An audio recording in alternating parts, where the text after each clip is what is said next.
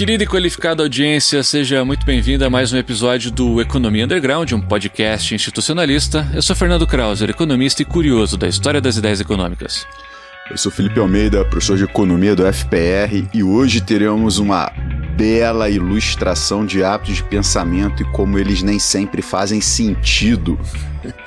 Aqui é Manuel Ramon, Exato. professor de economia da Universidade Federal do ABC, e hoje vamos entender por que algumas pessoas ainda acreditam em Papai Noel. Meu sou Guaraci Araújo, é, leciono na PUC Minas e tenho nos últimos anos estudado, né, assim, esse processo bastante misterioso, né, e difícil de entender que é a ascensão das novas direitas.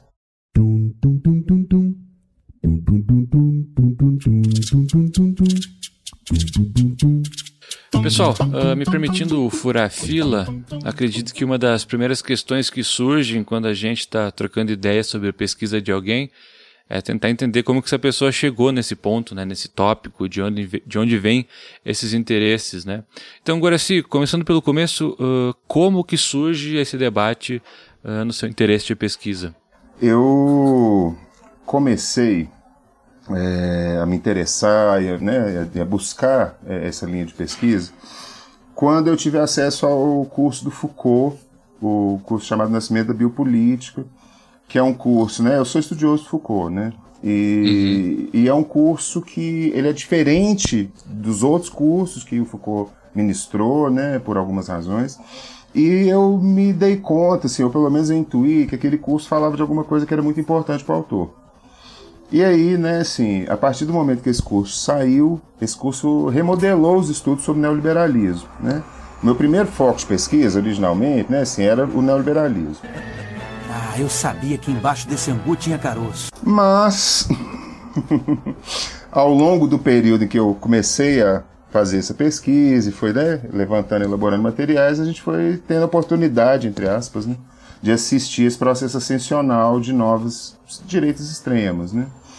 E Sim. desde o início, eu é, fiquei muito atraído pela hipótese de que existe algum tipo de relação é, talvez até seja possível de afirmar, né, relação causal entre o tempo, né, o processo, vamos dizer assim, né, do projeto neoliberal e as suas implicações e implantações, e do outro lado, né, assim, a emergência de movimentos extremo-direitistas. Eu, desde o início eu percebi, assim, eu senti que essas duas coisas tinham uma relação, né, e a minha pesquisa foi conduzindo, né, a uma confirmação disso, né, mas ao mesmo tempo, assim, né, é, é, em um determinado momento eu comecei a perceber que é, né, eu comecei a estudar, ler mais sobre direita, né, conservadorismo, e depois eu comecei a entender um pouco melhor e me aproximar mais do campo de estudos do extremismo de direita.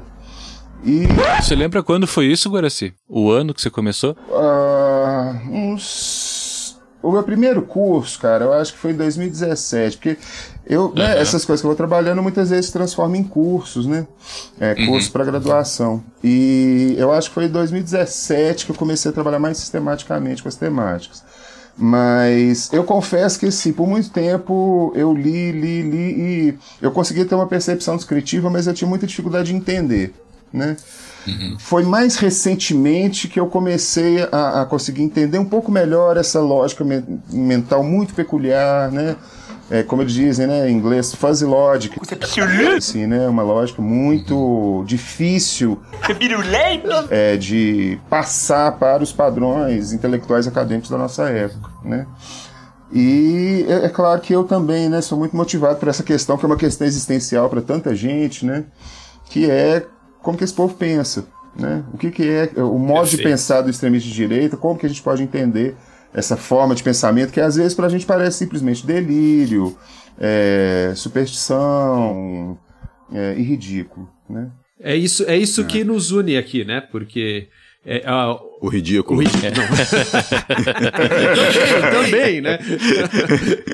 não, mas essa, essa questão da, da, da economia institucional também está interessada em entender o que está passando na cabeça das pessoas, né? Porque é uma abordagem da economia que o que acontece dentro da cabeça, as instituições, elas fazem parte né, da conformação do ser humano, né? Elas não são externas a esse ser humano. E é isso que você está tentando entender, porque é fácil, gente. Já, já, acho que a gente já falou isso nos nossos primeiros episódios lá em 2020, né? O primeiro episódio, tipo, cara, uhum. é, exatamente agora você está falando. Como entender o antivacina, né? Tipo, ah, é um louco. Eu sou louco? Não, peraí, ele tem razões ali. Não, eu não tô louco! Eu não tô né? louco! É, é, é pragmática a decisão, tem um pragmatismo ali, a gente tem que entender aquilo, porque todos nós temos essas razões. A questão é entender como isso se forma, né? É, é... é, ele segue uma lógica. É... A gente só não, é, não compartilha da é, lógica, exato, mas há, exato. há, uma lógica ali, né? Isso. Não compartilha, não compreende. Tanto né? é que entre eles, eles se reforçam, né? Nessa mesma lógica. Se reforçam Exatamente. demais. Isso é importantíssimo é. para eles, né? É para qualquer pessoa que toma decisão reforço. Mas eu queria fazer uma, só, só, uma perguntinha rápida e básica pro, pro, pro Guaraci, assim, só para talvez deixar muito claro para a nossa audiência de quem a gente está falando. Agora sim, mas o, o, como que você caracteriza assim a, a, a extrema direita? Né? O, o que, que a, difere a extrema direita da direita? Eu acho que é fácil diferenciar três termos: o termo direita, o termo conservador e o termo extremista direita. Né? É, o direitista, tipicamente, né, assim, a gente pode qualificar um direitista moderado como um defensor da ordem, vou falar assim, né? Tipicamente ele defende uma ordem socialmente construída e mais ou menos convencional, né? Isso é o direitista, né? Assim, é, a direita ela é polarizada, dinamizada por uma questão permanente, que é a questão do, da legitimidade da ação política em direita, né? É, há sempre uma questão a respeito da representatividade da direita, né? Porque, bem, maior parte das sociedades que nós conhecemos são compostas, em grande maioria, né, é, por pessoas que não fazem parte da elite, por, uma, por pequenas elites. Né?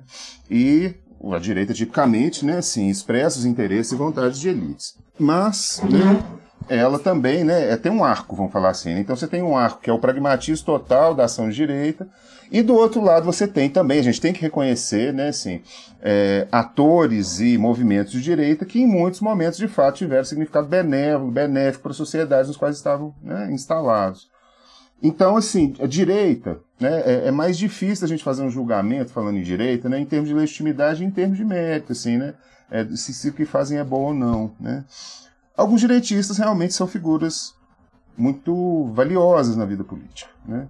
Eu, por exemplo, tive a oportunidade pessoal de ter uma certa convivência, encontrar algumas vezes com o ex-governador de Minas e ex-vice-presidente da República, é, Aureliano Chaves. É, minha mãe, né, é uma coisa da vida pessoal. Minha mãe trabalhava com o Aureliano, era secretária dele, e eu tive algumas oportunidades de conviver com ele. E o Aureliano era notoriamente um direitista honesto e comprometido com o interesse de ordem, claramente, né? Mas a gente tem, né, assim, um arco aí. Vamos passar os conservadores. O conservador, a, a gente tem três maneiras de entender o que é um conservador de acordo com a tradição que a gente persiga. Existem três tradições. Existe uma tradição inglesa, uma tradição francesa, que essa tem uma proximidade, um, um assim, uma queda maior para a extrema-direita, e o conservadorismo alemão. Né? É, eu acho que o conservadorismo inglês ele consegue reunir um pouco mais é, as características de superfície do que é um conservador, e bom, o ponto de partida é a palavra conservar. Né? Conservar é uma palavra que tem dois sentidos. Um diz respeito ao passado e outro diz respeito ao futuro. Né? Conservar significa manter do passado aquilo que parece relevante, valioso e importante para a vida humana. Né? Para o futuro, o conservador dirige um olhar que pretende ser orientado pela chamada virtude da prudência. Né? É, então, assim, né, um, um, Russell Kirk, por exemplo, né, um importante pensador conservador, ele escreveu bastante coisa a respeito dessa ideia, a ideia de prudência, né, que é você saber, né, a ideia de prudência, de fato, ela remete a Aristóteles, né, a frônese aristotélica. É basicamente a ideia de que você deve saber o que é conveniente no momento conveniente. Né? Ser prudente é, é, é ser capaz de reconhecer o que é conveniente numa dada situação. E o conservadorismo é prudencialista, né? Ele propõe para a gente, olha, esse olhar meio deslumbrado sobre o novo, moderno, a novidade, muitas vezes enganoso, e esse eu acho que é um pleito que tem bastante legitimidade, né? Uhum, e, enfim, né, o conservadorismo, ele muitas vezes legitima o campo da direita, porque, né, assim, ele muitas vezes eh, oferece uma espécie de canal, né, assim, entre os interesses dos votantes, sobretudo em questões morais, né, que é típico mais do conservadorismo, né, basear-se mais em questões morais, e é, o, que a gente poderia chamar de interesse público, né? Enfim, a extrema-direita é diferente. Em primeiro lugar, né, é, uma coisa que toda, toda a fortuna crítica mais ou menos concorda é que o extremismo de direita envolve um certo modo de lidar com crenças, uma certa forma de se relacionar com crenças, na qual você faz com que essa forma né, é, assuma é, uma espécie de caráter fervente, intenso, forte, né? E o extremismo de direita, né, é muito, quase que universalmente, né, é definido em primeiro lugar em termos de um estilo, né? É, veja, vou dar um exemplo, né? É, vamos pensar assim, um conservador e um extremista de direita, para ficar bem clara a diferença, né? É, aí eles passam diante de um, um prédio, de um quarteirão abandonado de prédios. O conservador fala: Poxa, podiam revitalizar esses prédios, né? O extremista de direita fala assim: ah, não acho não, acho que podia derrubar tudo e a gente podia construir prédios mais antigos ainda, com uma arquitetura ainda mais antiga do que essa. Você não acha isso. que isso é tão melhor? é assim... E botar um rei lá dentro, né? É, bom, calma. calma. É, eu estava querendo dizer para vocês, no fundo, o seguinte, gente. Tem uma dimensão da experiência política que a gente tende a deixar de lado. Né? É, eu, eu tive um grande professor de política na minha graduação, né? o Newton Binhoto. E ele discutia muito, muito, frequentemente nos evocava a questão do tempo em política. É uma dimensão que nós não percebemos muito, o quão constitutiva é para a nossa experiência política. Por quê, gente? Porque a nossa experiência política é basicamente né, é baseada numa grande cisão entre progressismo, progressismo e conservadorismo, vamos falar assim. E esses dois vetores são vetores temporais. De fato, uhum. né? Então, uma forma da gente avaliar, assim, não, não é o único, bem entendido, tá, gente? Mas uma forma da gente avaliar é, é, é pensar a relação temporal. E a gente percebe que o, o direitista e o conservador mantêm uma relação temporal que é mais ou menos, vamos dizer assim, né, fluida. Já o extremo direitista parece se. É, vocês, vocês conhecem aquela famosa metáfora do anjo do Paul Klee que o Walter Benjamin descreve? Que ele fala do anjo do progresso, né? uma pintura do Paul Klee, que ele fala que o anjo vai sendo empurrado né? O anjo vai sendo empurrado pelo vento do progresso, mas tudo que ele vai vendo enquanto o anjo né, é, é empurrado são ruínas. Essa imagem é uma boa imagem para pensar um pouco como que o extremista de direita se sente. Né? Ele sente que o tempo está contra ele. Né? Que, né, se a gente fosse pensar numa perspectiva ontológica, assim, mais geral, ele sente-se como uma espécie de filho perdido do tempo. Né? Alguém que não tem um tempo Perfeito. próprio para habitar. E, portanto, assim, é, ele. É, atenção, preste bem atenção. Ele idealiza um futuro que é um passado recriado. Idealiza um futuro que é um passado recriado. Então a gente não pode chamar isso de uma relação isso. transitiva com o tempo, é uma relação destrutiva com o tempo. Perfeito. E isso faz, então, o, o, o extrema direita, o, extre, o cara de extrema direita, ele, então, você está dizendo que ele é. Até podemos colocá-lo em oposição ao cara de direita. Porque então, o cara. Um, um busca a ordem, manter a ordem, você está me dizendo, e o outro está querendo destruir a ordem. E aí a gente coloca o Bolsonaro aonde? Deixa eu te, eu vou te responder com uma pergunta. Por que, que você acha que o Pércio Arida apoiou o Lula? Perfeito, perfeito. É a ordem. É a ordem. É, é bem ordem. evidente, né? Por que, que é, quase todos os tucanos apoiaram o Lula, é a mesma coisa.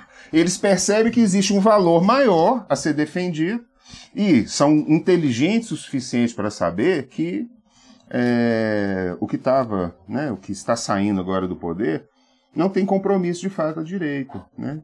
Então, porque se, né, é, é, o, o, o, o, direitista e o extremista de direita, gente, é claro que eles têm um ponto forte em comum, que é uma cultura. Né? Eles se alimentam de uma cultura similar, mas existe uma tendência ao direitista mais clássico, por assim dizer, né? A não ter um, um approach é, baseado em violência, interessado em violência, mas isso, desde o contexto de formação da extrema-direita, aconteceu. Né? O extremismo de direita, no final do século XIX, ele sofre uma mutação né, que vai fazendo dele é, menos uma, não só uma visão né, e uma perspectiva, uma ideologia política, vamos falar assim, mas também né, é, determina, começa a definir os termos dessa visão política e da ação política que ela propõe. Né?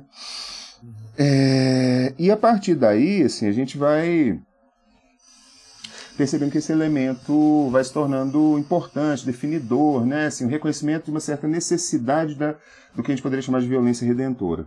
Né? A ideia de que você teria uma espécie de violência redentora que teria um sentido purificador, né? A violência é necessária porque é necessário manter, vamos dizer, uma espécie de pureza, né? É, social e né, comunitária, vamos falar assim. Isso é bem é perceptível, eu acho, em, em alguns atores, em alguns movimentos de direita, né? Por exemplo, a direita norte-americana, eu acho que ela né? A direita norte-americana, por exemplo, que, que é herdeira, a extrema-direita, quer dizer, norte-americana que é herdeira da Ku Klux Klan, ela me parece encaixar bem também nesse tipo de perspectiva. Eles uhum. inicialmente começam de um, né, como, é, eu não sei se vocês já ouviram a história da, da Ku Klux Klan. Senta que lá vem a história. Mas eles inicialmente começam só como um grupo de rapazes, assim, que brincavam juntos, faziam diversões juntos, né? E depois eles começam a atacar né, os afro-americanos e a violência vai escalando. É, o extremismo de direita, gente, ele se alimentou no final do século XIX muito também do extremismo de esquerda. Né? E alguns autores foram lidos em comum por extremistas de direita e de esquerda, particularmente um, que é o Jorge Sorrell. Né? O Sorrell ficou famoso por ser um defensor da legitimidade da ação violenta revolucionária para mudanças de uma ordem de coisas. E o Sorrell teve um impacto muito grande né, no, nos movimentos políticos do início do século XX, final do XIX, início do XX. E a partir daí a gente percebe que o, o extremismo, né, pelo menos de direita, eu acho que o, o de esquerda em alguns casos também, ele vai sempre estar tangenciando a violência. Esse também é um traço que bastante diferenciador, conservador típico reprova a violência e o direitista típico aceita a violência quando ela conforma a ordem, mas é, em geral também não, não é favorável a ela. Né? E você diria, uh, Guaraci, que existem movimentos uh, cíclicos ou aspirais ao longo da história que fomentam a, as indas e vindas do ponto de vista de, do ponto de, vista de relevância desses movimentos? Ah, sim. É... Não. Você é burro, cara. Que loucura. Eu acho que você está transpondo, né, pro terreno da política a ideia de ciclo econômico um pouco, né?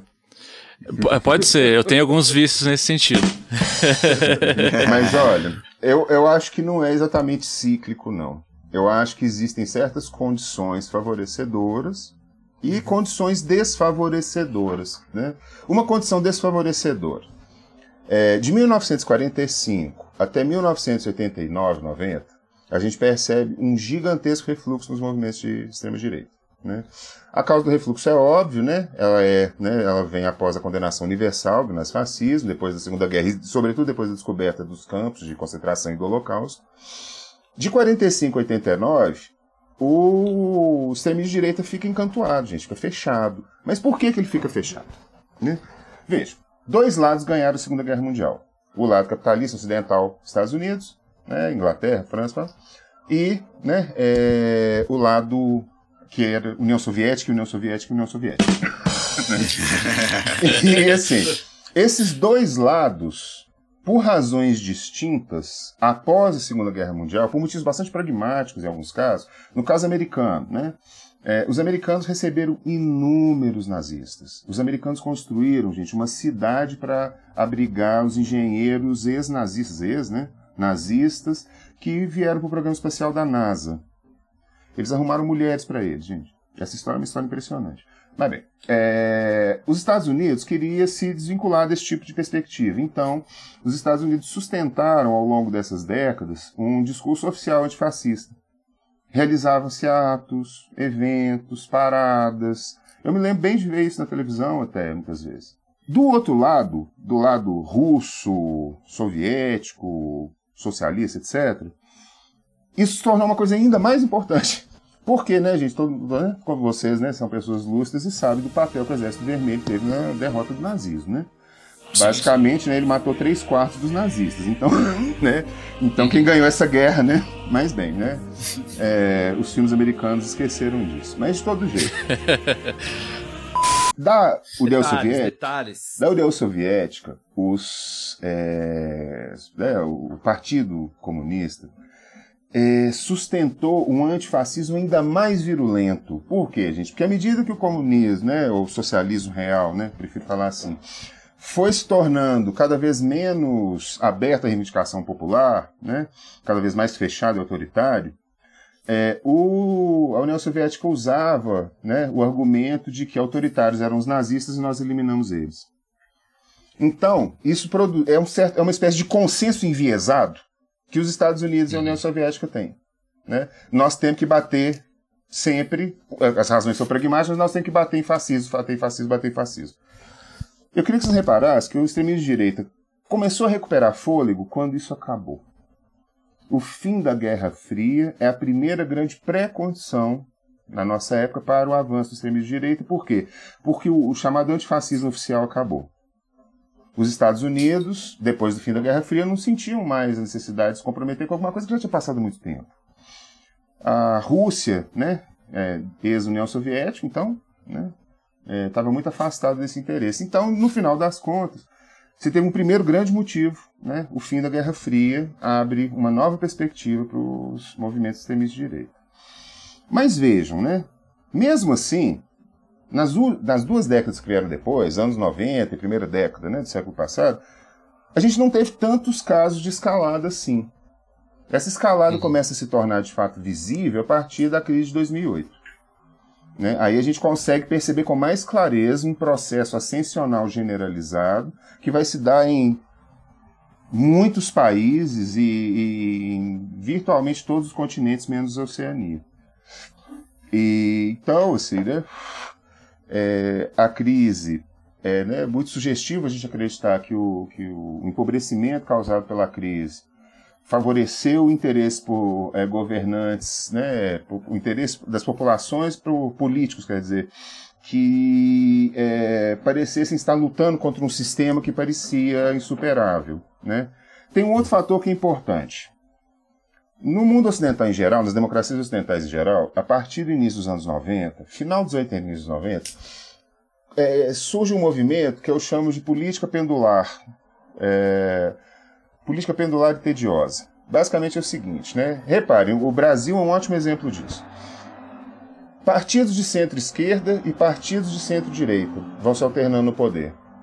Centro-direita, centro-esquerda, centro-direita, centro-esquerda.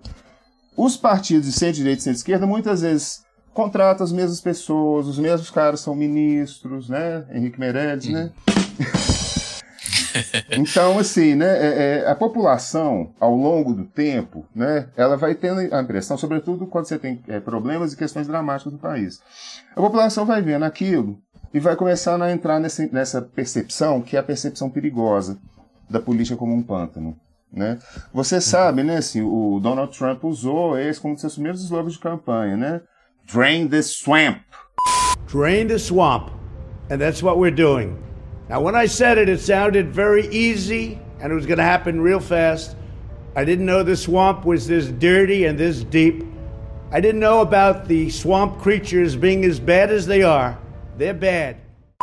Você sabe quem foi o primeiro drenador de pântano, né? Um bonito Benito Mussolini. Essa frase é uma frase de campanha do Mussolini, limpar o pântano. Né? Uhum. É, o cenário político centralizado, centrista, meio tedioso, meio sem mudança, sugere à população que há uma espécie de dominância de uma outra força que não o próprio poder político.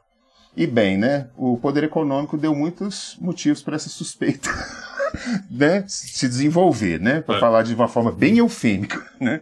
Então, assim, diante disso tudo, as populações, né, é, em muitos casos, é, pareceram se sentir atraídas por caras que bordejavam o antissistema, né.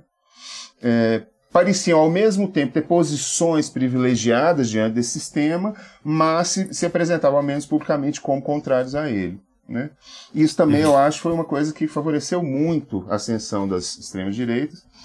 É... Uma certa falência do centrismo. Né? E essa falência se deu no momento em que as populações estavam muito afastadas do interesse político. Isso também é uma uhum. outra razão que eu acho que favoreceu a extrema, a extrema direita. Né? Você teve uma despolitização social no contexto da democracia centro-esquerda, centro-direita, centro-esquerda, centro-direita, né? É, tem um livro bem interessante, gente, de um cara, de um politicólogo chamado Peter Mayer. O livro chama Governing the Void, Governando o Vazio. E o livro fala justamente desse processo, né? Ele mostra como nos anos 90, a década passada, né, na década de zero, é, você teve progressivamente um afastamento das populações da vida partidária, do voto, da observação política, do acompanhamento, etc. Né? E isso, claro, né, essa, essa indiferença também é um fator favorecedor, como nós percebemos também foi, por exemplo, no caso do nazismo. Né? No caso do nazismo, assim, muitos estudiosos falam, olha, 80% da população alemã não era nazista. Uhum. Nazista, nazista mesmo, forte. Vamos dizer que desses 80 aí, uns 70% não gostavam mesmo de judeu, não. Não curtiu muito é, judeu não, mesmo, mas... não. Mas. Mas né, é, é, histórico isso, né? Mas isso eles não, é não eram nazistas propriamente dito. Uhum. Né? O pessoal calcula que apenas entre 10 e 15% da população alemã do período tinha né, uma, uma, uma adesão forte mesmo. O resto era indiferente. Né? A indiferença uhum. também é um, a indiferença política também é favorável ao desenvolvimento do extremismo de direita. Né? Atenção, preste bem atenção. A diferença política também é favorável ao desenvolvimento do extremismo de direita. É, o, o empobrecimento e o cenário de crise sempre foram descritos como situações que favorecem a ascensão de extremismos. Né? A grande questão, gente, é que na nossa época é muito complicado ser, ser extremista de esquerda e ter, bom, com mais de 20 anos, né? Né, 18, 19, 20 anos é meio difícil, né? É, bom, eu conheço uns, assim, sabe? Eu brinco muito com eles, assim, né? Eu conheço uns comunistas, assim, sabe? Que ficam brigando com... É, não sei se vocês têm amigos assim, né? Que esse cara comunista que fica brigando com o social-democrata, sabe? Que fala, ah, vocês não fazem nada. Nós que, estamos a, nós que estamos há um século planejando a revolução, fazemos tudo. é. Mas bem, né? Esse... É, é o extremismo de, de, esquerda tem muito pouco espaço num contexto como o nosso. Né? Nós não uhum. vivemos mais numa sociedade claramente configurada em classes, né? o que era muito favorável para os projetos comunistas socialistas, né? o tipo de organização social né? baseada na ideia de classe. Esse modelo está desaparecendo, né? O modelo de, né, de estratificação social por classe hoje, ele é muito desafiado pelas novas formas de trabalho, né? Vocês acho que devem entender uhum. muito mais disso, aliás, do que eu. É, o extremismo de esquerda, num momento, né, no início do século XX, ele conseguiu dividir esse interesse em grande medida com a extrema-direita. Né? Mas na nossa época, a extrema-esquerda é muito pouco atraente. Uhum. Ela, ela é, tem muito pouco poder de atração, inclusive porque tem um certo. É, uma espécie de é, aburguesamento dos ideais né, no mundo ocidental, sobretudo nas classes mais pobres. Isso, isso é uma coisa que a gente tem que falar, né? Que eu acho essencial, né, para nós no, na economia institucional, né, que a gente também, coisas que a gente falamos desde o primeiro episódio, né, esse esse aburguesamento que você está dizendo, quem que era o putz, aquele diretor Pasolini, né? Que tem aquele textinho, né? Ao como é que é o nome? Tem um, é um pequeno texto, né? Que ele fala que os estudantes são burgueses, né? E que Ele fala dos policiais e dos estudantes, né? Isso, e quando os policiais estão batendo nos estudantes, eu tô do lado dos policiais, porque são os trabalhadores. e, e, e, e, veja que ele tá no Partido Comunista, né? Uhum. É uma carta dele e ele está no Partido Comunista Italiano, mas ele fala isso, e tem uma parte no texto que ele fala que. Ele fala, no futuro, todos seremos, seremos burgueses, né? E a gente fala, nossa, mas o que quer dizer isso? E, cara, é, a, é eu vou dizer assim. É, é o hábito é, de pensamento, né? É, é isso. Ele tá falando, a nossa cabeça é a cabeça de burguês. É o negócio que o Foucault vai, fazer, vai mostrar lá, sei lá, 30 anos depois, né? Que, cara, esse indivíduo neoliberal, essa forma de pensar-se, né, como uma empresa de si mesmo, que nós economistas temos é, grande culpa nisso, é, que se dissemina, né? E aí que é esse cara que se enfrenta com esse mundo é, pós é, Muro de Berlim, né? Que já é um outro outros hábitos de pensamento estão ali, é um outro indivíduo que está ali, né? Que é isso que o Ares está falando, é, não dá para pensar mais de classe, tata, por quê? É isso, a, a, forma como nós nos pensamos, a ideia da classe não entra mais ali, na, na forma como nós nos pensamos dentro do nosso mundo social, né?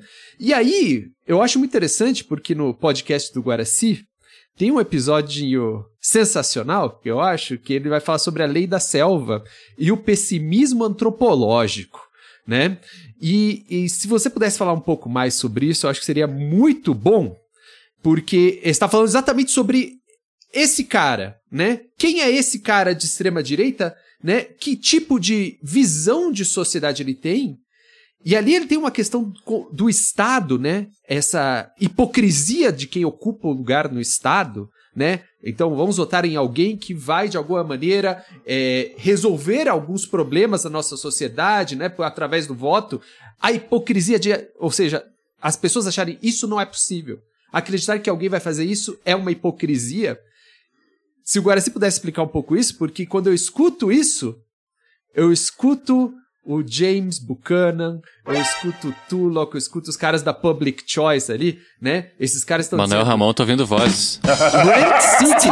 é, mas veja, não, o que eu quero dizer é que essa suspeita do Estado, ela também é manufaturada né, ela foi manufaturada ao longo da década de 70 e 80 também dentro da economia. Aliás, na economia sempre, né, tem essa suspeita do Estado, porque ela atrapalha a, a livre ordenação da sociedade de maneira virtuosa, né? Mas nós, teoricamente, começamos a dar prêmios nobres para quem fala exatamente isso. Né? Foram dados vários prêmios, prêmios nobres entre aspas, né? O prêmio do Banco é, Central da Suécia, né? Mas, é, digamos, é, fizer, construímos isso, nós somos muito responsáveis por isso.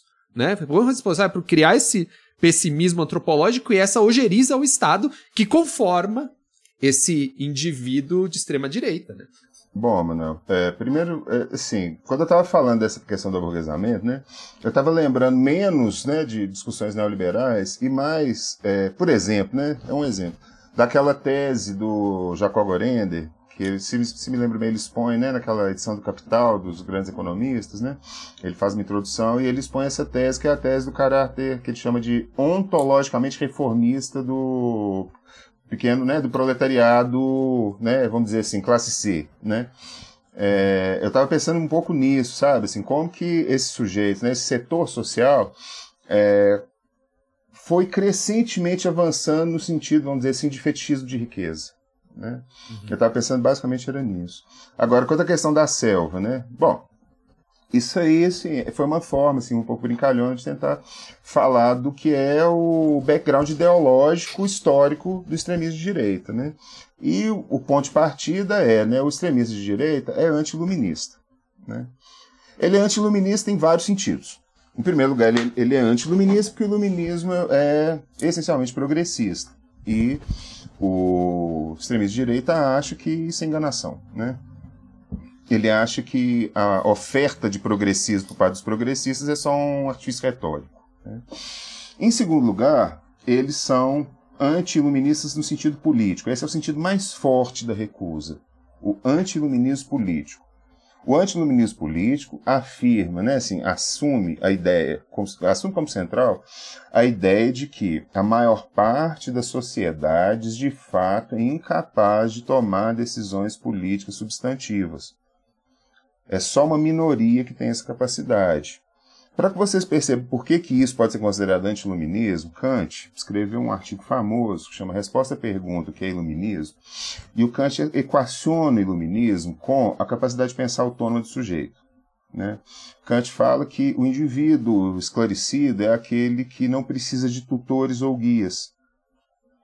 Kant, né, e Kant é um autor central do iluminismo, faz uma grande aposta. Qualquer pessoa com um juízo razoável é capaz de formular e perceber, né, ter opiniões razoáveis a respeito do mundo sociopolítico. É uma grande aposta iluminista essa. Né? E o extremismo de direita acha que isso é, um, é hipocrisia pura. Acha que isso é um palavrório, né? Um, né? Como a gente dizia na juventude, mascação, né, que, que é, assim, né, instrumento de convencimento baixo, assim, né, você, você, você enaltece, idealiza os sujeitos de classe trabalhadora para que eles votem em você e você possa né, usufruir das benesses do sistema político. Esse argumento é velho, né, para dizer bem rápido.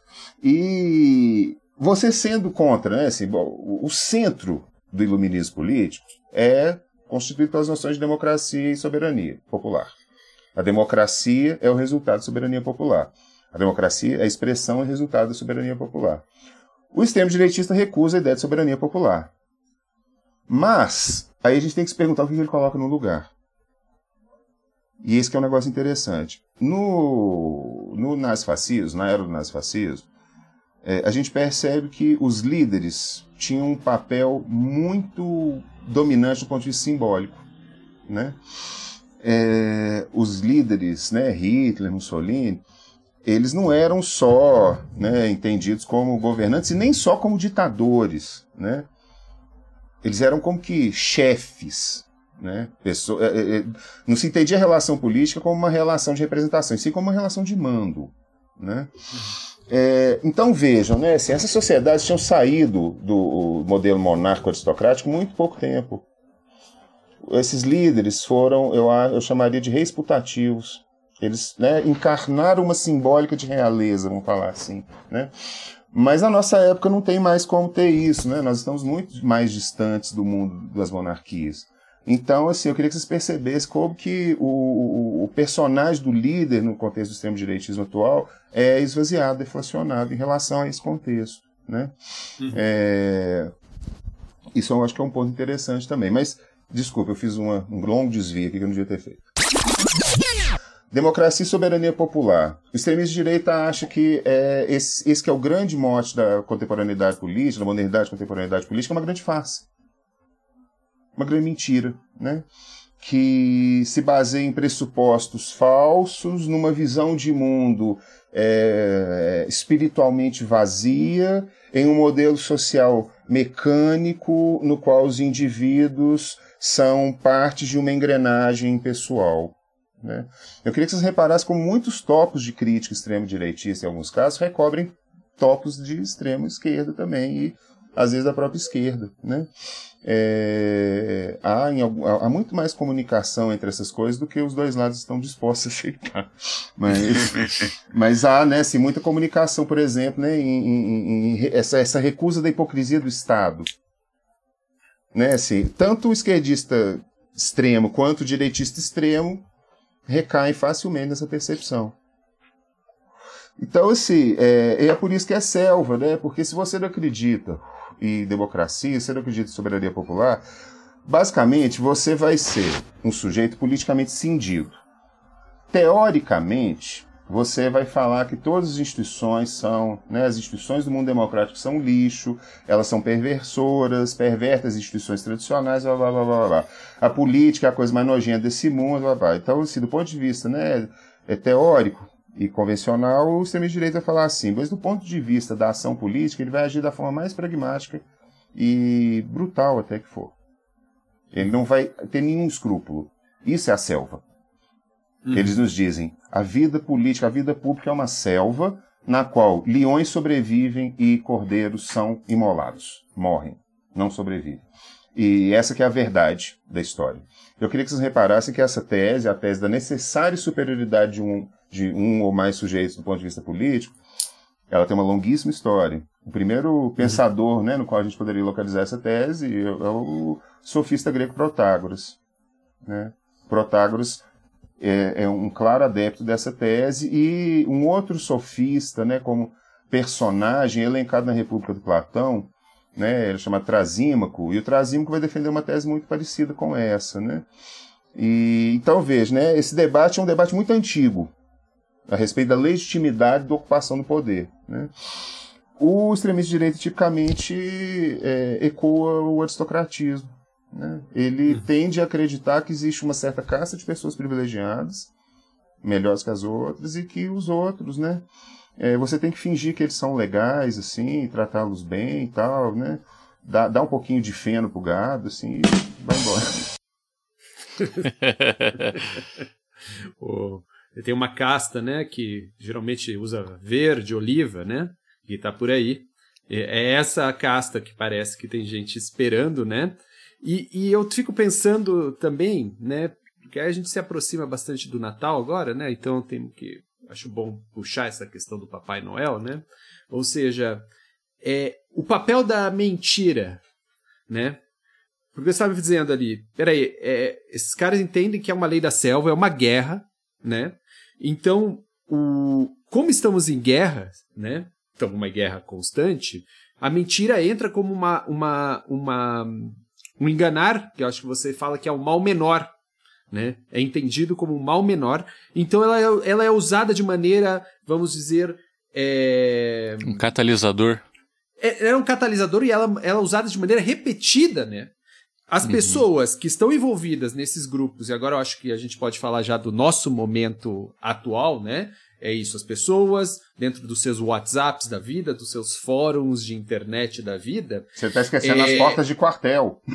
Isso. É, nas portas é, de quartel. Esses caras, é, eles estão ouvindo mentiras repetidas que não se comprovam, é a, a boa e velha, né? Já boa e velha clássica 72 horas, né? Daqui a 72 horas, daqui a 72 E não se revela aquilo que foi previsto e as caras continuam ali, acreditando na próxima, e na próxima, e na próxima, e na próxima, e na próxima, e na próxima, e na próxima, e na próxima. Para com essa porra aí, meu irmão!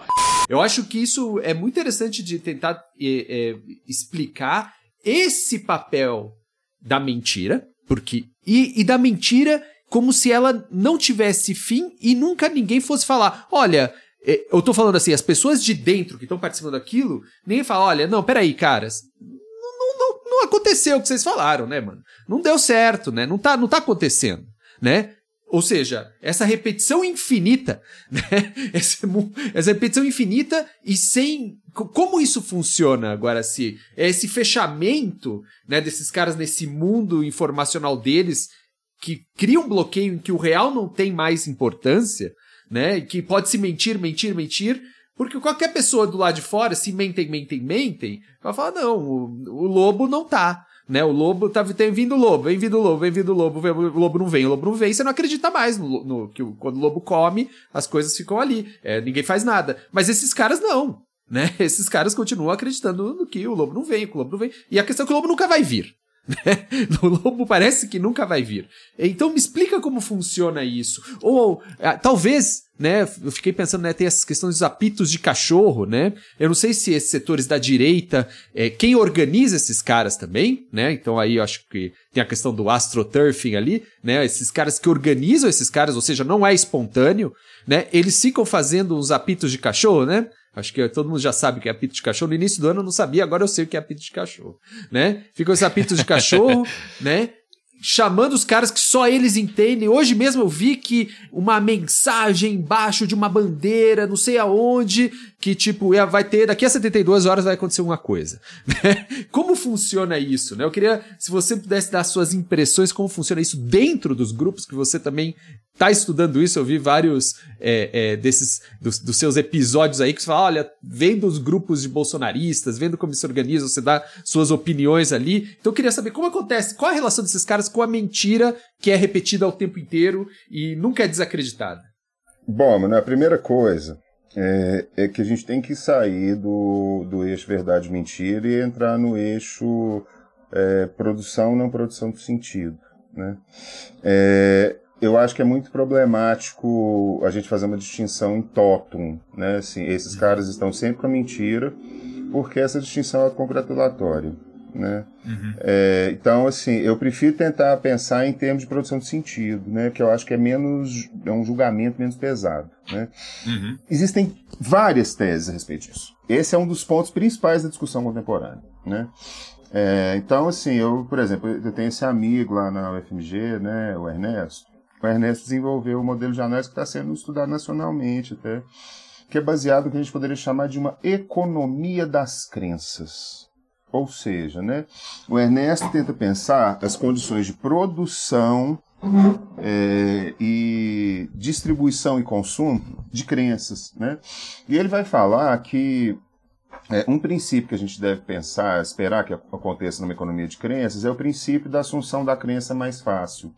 Né? Ou seja, é mais fácil você adotar uma crença que encaixa melhor com o conjunto das crenças que você já tem, do que adotar uma crença que é, bate de frente. Por quê? Porque você tem uma dificuldade epistêmica cognitiva, né? você fica confuso com as coisas, no primeiro momento, né? em primeiro lugar, e no segundo lugar, uma experiência é, emocional muito difícil. Né? Todos nós aqui, eu não sei se vocês já viveram momentos de se converter assim de uma forma dolorosa a uma percepção, né? É, então, assim, ele vai falar, olha, quanto mais menos incômodo, menos doloroso e mais próximo do universo de crenças que esse indivíduo esposa, ele vai, ele vai preferir aceitar essa crença que parece ser aberrante de um ponto de vista de, relacion, de racionalidade, por exemplo, causal, né? Bem que, eu pedi um, bem que eu pedi uma pastilha. Ele vai preferir adotar esse ponto de vista. Por quê? Porque é mais fácil para ele. Mais confortável para ele. Uhum. Né? Uma segunda forma de entender, é, que aqui no Brasil é bem desenvolvida pela Letícia Cesarino, né, uma moça que dá aula lá em Santa Catarina, tem feito um trabalho bem interessante. E a Letícia ela vai propor, ela, não só ela, né, ela aqui no Brasil, tem outras pessoas né, também, eles vão propor que isso tem muito a ver com o processo de algoritmização e plataformização. Muito. Né? A Letícia, se eu converso de vez em quando com ela, a Letícia é, é, é, ela é uma adepta quase que incondicional desse ponto. Ela acha que uhum. o que, que aconteceu ao longo do tempo é que nós fomos né, nos instalando no ambiente comunicacional de redes, no, nos quais começaram a ser operados algoritmos que fazem seleção e esses algoritmos vão se orientar para alguma coisa que é similar à economia das crenças. Eles vão levar as pessoas àquelas coisas que, que aparentemente estão mais próximas. E como as pessoas, tipicamente, na maior parte da sociedade, né, muitas sociedades têm grande porção de conservadores, é, os algoritmos vão enviesando as pessoas para né, verem sempre conteúdos mais conservadores e depois vão empurrando eles para o extremismo de direita. É, eu acho que essa análise né, ela tem um mérito interessante de conseguir fazer um encaixe entre dois fenômenos muito importantes da nossa época. Né? E eu acho que realmente, é, é, nos processos de radicalização, eu acho que as plataformas de fato têm desempenhado um papel. Eu li algumas biografias né, de extremistas, né, assim, contemporâneos, particularmente a biografia do Andres Breivik, né, aquele infeliz caso que teve na Noruega, Oslo. Né, uhum. é, e uma coisa que, que para mim, né, assim, chamou atenção foi que é, foi nos ambientes computacionais, nos ambientes virtuais, que a radicalização dele aconteceu. Então a uhum. gente tem aí né, um contato entre dois universos, o universo das redes e o universo dos games, que cria uma espécie de avenida, uma espécie de caminho muito fácil para o cara chegar no extremismo de direita. Né? Uhum. O meu enteado, né, até recentemente, né, assim, agora ele está estudando mais, mas até recentemente era ele um gamer, assim, sabe, fanático. E, e ele, ele me falava várias vezes, nossa, é, o que tem de, de bolsonarista nesse lugar aqui, nesse negócio, eu não acredito e tal. Então, assim, eu acho que é interessante pensar na algoritmização como um aspecto do processo e como um elemento central nas, é, nas radicalizações. Né? Uhum. Isso é uma coisa importante também falar do, do extremismo de direita. Né? Assim, o extremismo de direita normalmente envolve um trânsito. As pessoas normalmente não começam na vida extremistas, né, de direita, né, assim, elas vão sendo levadas ao extremismo, né, elas vão sendo progressivamente levadas ao extremismo a partir de processos de radicalização e a internet ofereceu uma possibilidade de processo de radicalização sem sujeito, por assim dizer, né? sem, sem tanta intencionalidade, né? apenas com algoritmos que vão empurrando a pessoa. Né? Então você está vendo uma reportagem lá da Globo e três vídeos do YouTube depois você está vendo um, um maluco esotérico falando que extraterrestres vão vir para empossar de novo o presidente Bolsonaro. Ué, mas não vai? então, o pessoal tá acreditando nisso aí, é, né? tá acreditando. Então veja, né, gente, todas essas visões, né, elas são baseadas numa espécie de, é, é, particularmente essa do algoritmo, né, assim, elas são baseadas numa espécie de descrição de vida mental, né. A descrição uhum. de vida mental algorítmica tem uma pretensão mais científica, a descrição que o Ernesto faz de economia das crenças tem uma pretensão mais filosófica, mas nos uhum. dois casos, né, assim, você percebe isso como alguma coisa que é meio que feita sobre as pessoas, né? Na qual elas não são tão autônomas. A terceira linha que eu queria lembrar para vocês também fala disso, ela é mais recente. Atualmente as pessoas estão tentando comparar processo de radicalização com ceitismo, com é, formas de adesão, né, recursos, métodos né, de manipulação de sujeitos para adesão a seitas. O ceitismo me parece também uma, uma possibilidade interessante, né? É, porque ele dá bem conta dessa intensidade característica de crença né, que, que a gente percebe nesses sujeitos. Mas eu vou falar para vocês, né, assim, eu, eu, esses três viés eu acho que são interessantes, mas eu prefiro tentar pensar num viés mais sistêmico, né? E aí, esse, como eu brinco lá com meu amigo, né, enquanto ele trabalha na economia das crenças, eu trabalho mais com crenças sobre economia. Eu acho que uhum. é uma, uma espécie, vamos dizer assim, né, de Bom, eu chamo de experiência, né? Uma espécie de modo de experiência que os sujeitos estão vivenciando atualmente, que é muito definido por uma, uma recepção do discurso e de é, expectativas em chave econômica, né? E crenças sobre economia que talvez venham, né, assim, se sobrepondo a crenças morais e políticas, uhum. né? Então, assim, eu acho que também pode se pensar por aí. É, o meu viés é esse, né? Como eu estava falando para vocês, né? Eu tenho uma forte aposta assim, de que em muitos níveis nós podemos mostrar como que o neoliberalismo criou as condições para que isso tudo acontecesse. Né? Perfeito. De várias formas. Né? É, o trabalho do Miroski, Miroski já faz isso né, um pouco. Ele tenta fazer isso. É, naquele capítulo dele, na, no, no. Nossa, né, pera. O capítulo sobre neoliberalismo cotidiano do Dom Lara Serious Crisis, né? Ele, ele mesmo tenta fazer propostas, né? Assim, de como que o neoliberalismo... Ele vai pensar sobre a questão identitária, né? Uhum. Ele vai falar como que o neoliberalismo produz uma espécie de deriva identitária e como que essa deriva identitária é favorável, né? A toda sorte de aliciamento, né? Ela Perfeito. viabiliza o tipo de aliciamento. É muito louco isso porque em todas as formas que você comentou, a tendência é que as pessoas mergulhem cada vez mais fundo nessas ideologias, nessas crenças, e isso consequentemente deixa o problema muito mais difícil de ser tratado, né? Quanto mais o tempo passa. Sim, sim. É isso, é isso. E a questão aí vem aí sempre, né? Como dialogar com esse pessoal, é. né?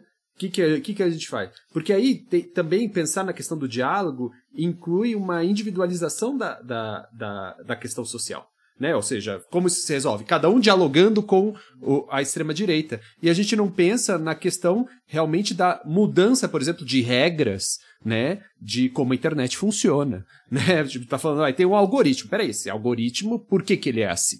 Né? A gente pode ter outro algoritmo, né? Como grupos de WhatsApp funcionam, essas coisas elas têm que passar a ser de alguma maneira reguladas, né? Porque isso uhum. afeta o aquela boa palavra, o bem-estar da sociedade, né? do, de, do todo. É. Né? Isso que é hipócrita pensar, né? mas é, é a realidade. Né? Isso que esses caras vão chamar de hipocrisia. É, isso que eles vão falar. É, a moça que eu estava lembrando aqui, a Letícia, né? Ela, ela tem escrito na Carta Capital, e um artigo que ela escreveu poucas semanas atrás era sobre a, a necessidade quase compulsória da regulação algorítmica. Né? É isso. E isso todo mundo que estuda, né, assim, chega a essa conclusão. É impreterível fazer logo, o quanto antes, né, algum tipo de ação sobre plataformas que impeça que elas continuem produzindo esse tipo de resultado. Infelizmente, o mais recente acontecimento nesse sentido é um enorme retrocesso, né, gente, que é o que, que o Elon Musk está fazendo com o Twitter. É um Exatamente. gigantesco retrocesso, né? É, vocês, acompanham o trabalho do Lakoff? É um cara que é interessante conhecer, gente. Não. Jorge Lakoff. Hum. Lakoff, ele é autor de um livro chamado Não Pense em um Elefante. Já ouviu falar disso? é. Você sabe que vocês conhecem essa brincadeira. Não pense no elefante. Sim, sim, o que é a primeira coisa que você faz? É, pensa no elefante. Pensa no né? elefante. É. Ele tenta mostrar como a nossa relação com discursos modela, inclusive, a nossa vida mental e neuronal, né? E a tese dele é que o Elon Musk está tentando fazer brainwash no público do Twitter, né? É, o Lakoff é um cara interessante, gente, porque num, num nível assim, né, de, de, de, comunicação e linguagem, sabe, assim, que é um nível importante para entender esses fenômenos, é, a abordagem dele é uma abordagem interessante. Vejam, né, é, pessoas lacofianos deram, por exemplo, suporte para o PT nessa última eleição, que eu sei, né, uhum. porque... Uhum. Ah, né, porque eles, eles são muito ligados nessas, nessas possibilidades que a internet oferece hoje, né, de aliciamento e tal. Mas é, como é que faz, né? O Fernando estava perguntando, como é que faz pra gente? Né? Nós vamos viver com isso, isso vai estar ao nosso redor para sempre, olha como é que é. Olha, é, existe um negócio chamado radicalização, né? Que eu estava descrevendo aqui. E existe um negócio chamado desradicalização, né? A desradicalização, na minha perspectiva, não deve ser vista como um processo individualizante, sim como um processo social e público, mas ela tem em algum sentido e de alguma forma que atingir grupos particulares e né, grupos de intensidade maior. Né? É, vários países, diante do problema, é, têm investido nisso. Um exemplo interessante é o exemplo inglês. Né? Os ingleses têm investido em uma série de ações de desradicalização né, percebendo esse, esse aumento de né, extremistas. E eu acho duas coisas, né? Eu acho que é, é necessário, absolutamente necessário, que culpados de crimes ligados à adesão extremo-direitista sejam o quanto antes julgados e punidos. Né? Uhum. O, a leniência, gente, é uma das coisas mais perigosas nesse cenário. Né? A leniência é, é imensamente perigosa. Eu falei disso em alguns episódios também lá do guia.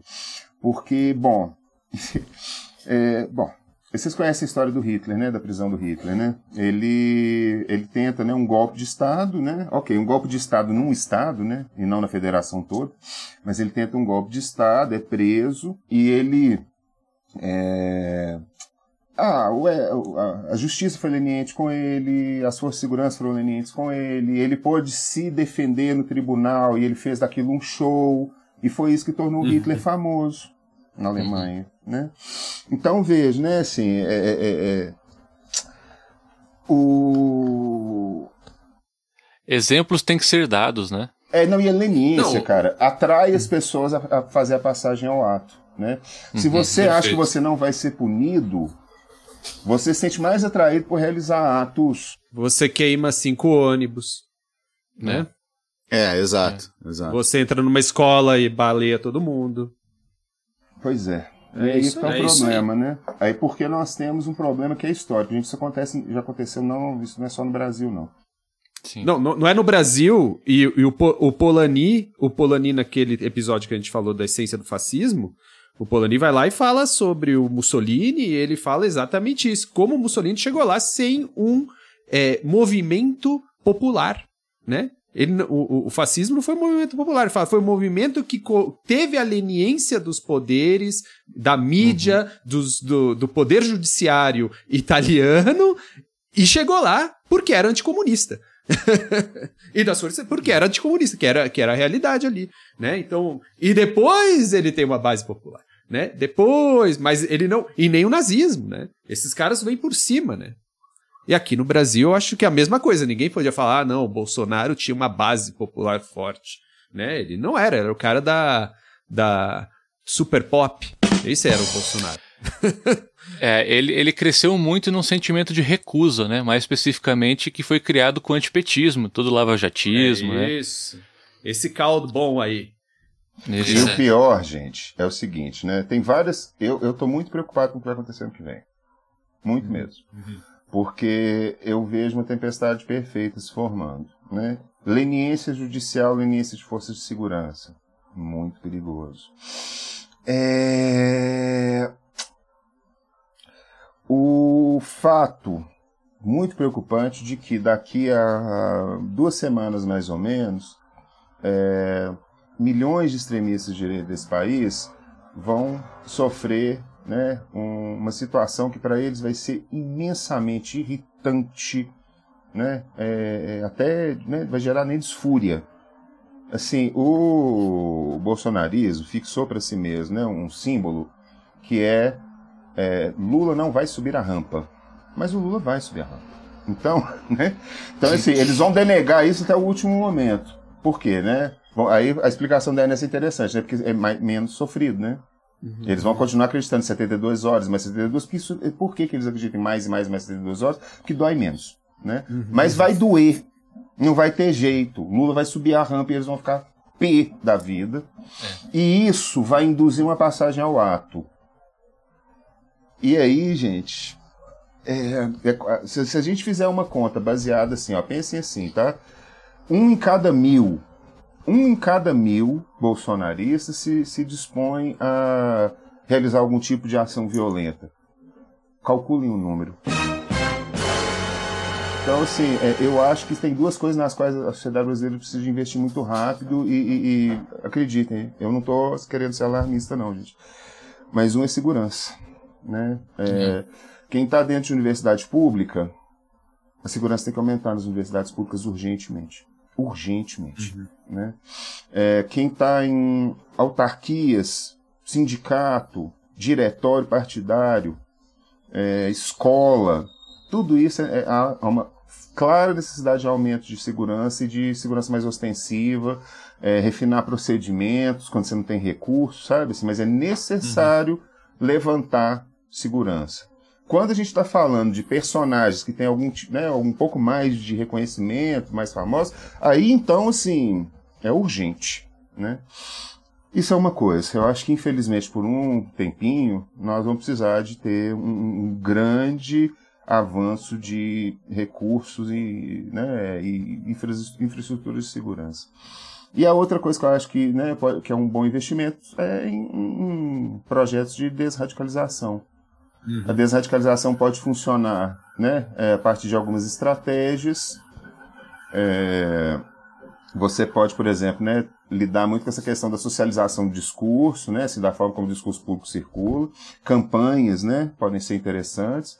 Entrar nas escolas, eu acho que é uma coisa legal. Mas é, o, nós ficaremos melhor se iniciativas de desradicalização multiplicarem. Uhum. Né?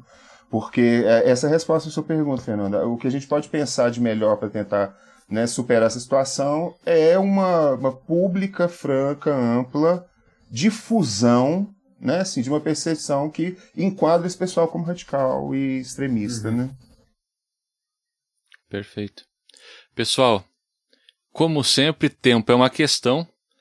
Definitivamente a gente tem toneladas de tópicos ainda que poderiam seguir, né? Portanto, fica aberto aí o convite para um retorno do professor Guaraci. Gostaria de agradecer a presença do professor. Muito obrigado por dedicar seu tempo em trocar essa ideia conosco aqui.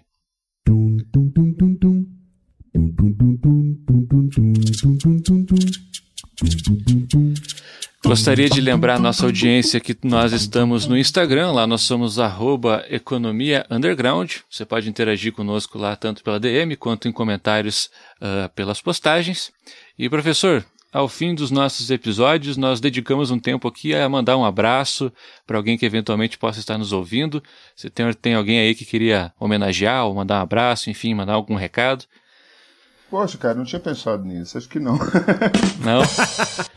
Eu, eu vou... Um abraço aí pro pessoal do quartel. É, mandar um abraço pro pessoal do quartel. Não, não, não, não. o que eu quero mandar para eles, assim, a gente termina aqui o, a gravação que eu falo para vocês.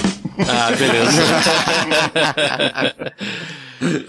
muito bom, muito bom. Fernandão, Diga. eu tenho um abraço aqui. Mande abraço. Para Lu Menezes, Lu Menezes, ela entrou em contato aí comigo, que um exemplo que eu dei, bom, é, há duas ou três semanas atrás, quando a gente estava no episódio com a Bárbara Moraes aqui, falando da popularização da literatura, que eu dei um exemplo de se tornar popular vendendo via catálogo de cosméticos, ela entrou uhum. em contato e falou que o, editor, o escritor de fantasia dela preferido fez isso, ah, é? né? Que isso é uma coisa que de fato acontece, né? Embora a minha ilustração tenha tido um tom anedótico, né? Olha só. E eu tenho duas dicas aqui também. Uma dica é o podcast do, do Guaraci, Guia Ótimo, Politicamente Correto da Extrema-Direita. Né? Nossa, podcast gostoso de, de ouvir pra caramba. Vocês que estão acostumados com a gente aqui uma hora falando bobagem. É. Né? Lá o Guaraci é super objetivo, é muito bom de ouvir, assim, sabe? É, você ouve vários episódios ao mesmo tempo, muito bom mesmo, sabe? E outra dica surgiu aqui no episódio que foi, ó, o Manu indicou para mim um livro de uma autora que o Guaraci mencionou aqui, então me senti Olha obrigado a, a, a, a, dar essa dica aqui, que é o livro da Letícia Cesarino, O Mundo do Avesso, Verdade Política na Era Digital. Isso. É um livro, eu, eu, não li inteiro, tô na metade ainda, mas é um livro muito interessante, muito muitíssimo interessante, sabe? Ela tá fazendo um tour de lançamento, né? Então, tá fazendo ah, tour? É, ah, legal, aí, tá muito legal. Aí, tá por aí. Eu sei que tá hoje ela tá aqui. Tá em Belo Horizonte. Ah, hoje ela tá hoje aí? Ela está em Belo legal. A Letícia tá, é daqui, tá... né? Você sabe. É, né? é. Mas, e, bom, tá por aí. Esse livro é muito bom, muito bom. É, muito e, bom, muito interessante. E, e, eu, já aproveitando, queria também dar a dica do livro do Guaraci, do, que você me eh, indicou eh, no podcast, de uma italiana. Oh. Qual que é o nome dela? Donatella Don... de Cesare. Donatella de Cesare, como que é o nome do livro, Guaraci? É que o meu tá lá no quarto. eu, eu, leio antes de dormir para ter bons sonhos. O meu tá aqui pertinho, deixa eu pegar ele aqui. Tá, peraí. Vai lá, vai lá. Mano, mano, é muito bom, Eu né? queria dar a dica, indicar, pega aí. É, é, eu vou dar uma dica de um livro, pega o nome aí pra mim, é. o Manu é muito bom, né? Muito bom. Esse aqui, ó, O Complô no Poder, da Donatella de Cesare. A Donatella de Cesare é uma figura, né, que eu já conhecia antes, eu vou fazer mais uma indicação, tá, gente? É um livro que saiu um pouco em mais tempo, mas foi onde eu conheci o trabalho dela. É um livro chamado A Grande Regressão, ele é, mostra vários olhares a respeito né, do, do processo excepcional de direitos e é, várias perspectivas diferentes. Tem muito autor bom lá, muita gente boa, tipo é, o Bauman tem texto, né? Uhum, é, tem vários, vários autores interessantes, assim, não tão conhecidos, mas tão interessantes também. E esse é um bom texto de introdução a essas discussões que a gente estava fazendo aqui. É muito interessante esse livro. Qual, qual que é o nome novamente do livro que você tem que, que você me indicou que está no podcast? Esse, esse que está na sua mão. O Complô no Poder. O Complô no Poder é poder. sensacional porque é sobre o papel da ideia de conspiração, né, de complô que, que esses caras de extrema direita levam à frente o tempo inteiro, né? Tem, tem algo organizado aqui para que a gente se ferre né? E sempre como isso acontece, né, ao longo da história, é muito bom, muito bom. É isso, pessoal. É isso. Um abraço a todos e boatos que teremos novidades nessas férias, hein? Vai ter novidade. Em breve a gente sim. contata todos e trocaremos uma ideia aí pelas redes sociais. Abraços. Um abraço a todos. Falou, pessoal. É, e até tchau, mais. Tchau, tchau. tchau, tchau. Esse episódio contém trechos de Hello Darkness, My Old Friend, de Disturbed e Nacional de União Soviética, e também conta com inserções de Castelo Ratimbom, Michel Temer, Igor Guimarães, Alborguete, Donald Trump, Gil Away, Big Fone do BBB e Caetano Veloso.